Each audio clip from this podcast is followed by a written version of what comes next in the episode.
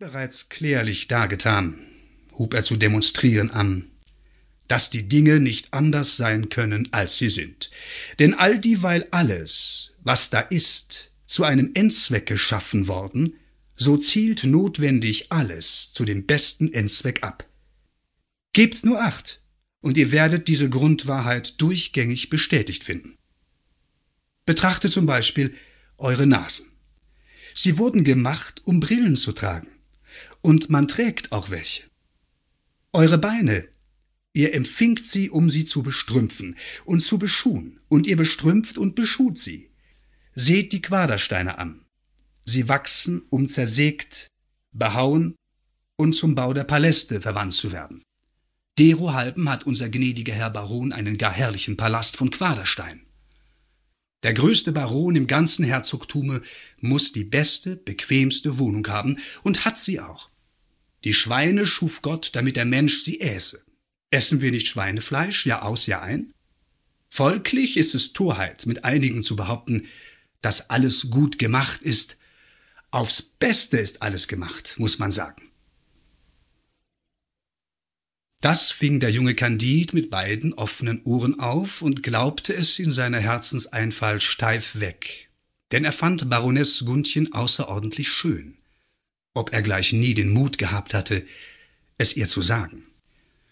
Er schloss, die erste Stufe irdischer Glückseligkeit wäre freier auf und von Donnerstrungshausen die zweite Baroness Kunegunde zu sein, die dritte sie täglich zu sehen, die vierte den Magister Pangloss zu hören, den größten Philosophen im ganzen westfälischen Kreise, folglich auch in der ganzen Welt. Eines Tages, als Baroness Kunegunde in dem kleinen Gehölze am Schlosse spazieren ging, das man den hochfreiherrlichen Park nannte, erblickte sie hinter dem Gesträuch den Herrn Magister Pangloss, der Versuche aus der Experimentalphysik mit ihrer Frau Mutter Kammerjungfer anstellte, einem gar niedlichen und gar gefügen braunen Dirnchen. Die junge Baroness lauscht und lauschte mit dem leisesten Atemzug und beobachtete, denn sie hatte ungemeine Anlage zu den Wissenschaften. All die Experimente, die der Magister von Zeit zu Zeit wiederholte. Sehe Panglosens zureichenden Grund, die Ursachen und Wirkungen gar deutlich und schlich fort in tiefen Gedanken. Ihr war so wohl und so weh ums Herz.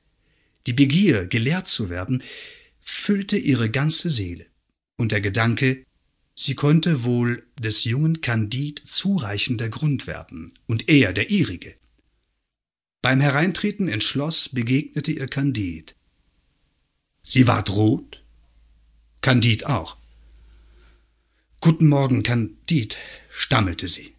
Und Kandid schwatzte mit ihr, ohne zu wissen was.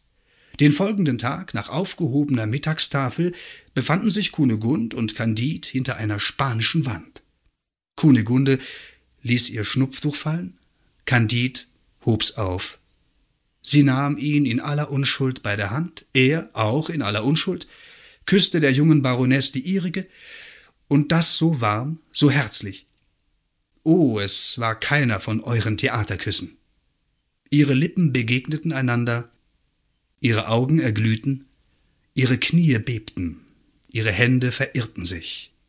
In eben dem Nu ging der Herr Baron von Donnerstrungshausen bei dem Schirm vorbei.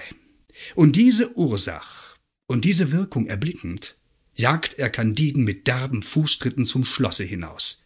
Gundchen sank in Ohnmacht. Sobald sie sich ein wenig erholt hatte, ward sie von der gestrengen Frau Mama wieder völlig ins Leben zurückmauscheliert, und in dem schönsten und anmutigsten aller Schlösser herrschte Bestürzung über Bestürzung.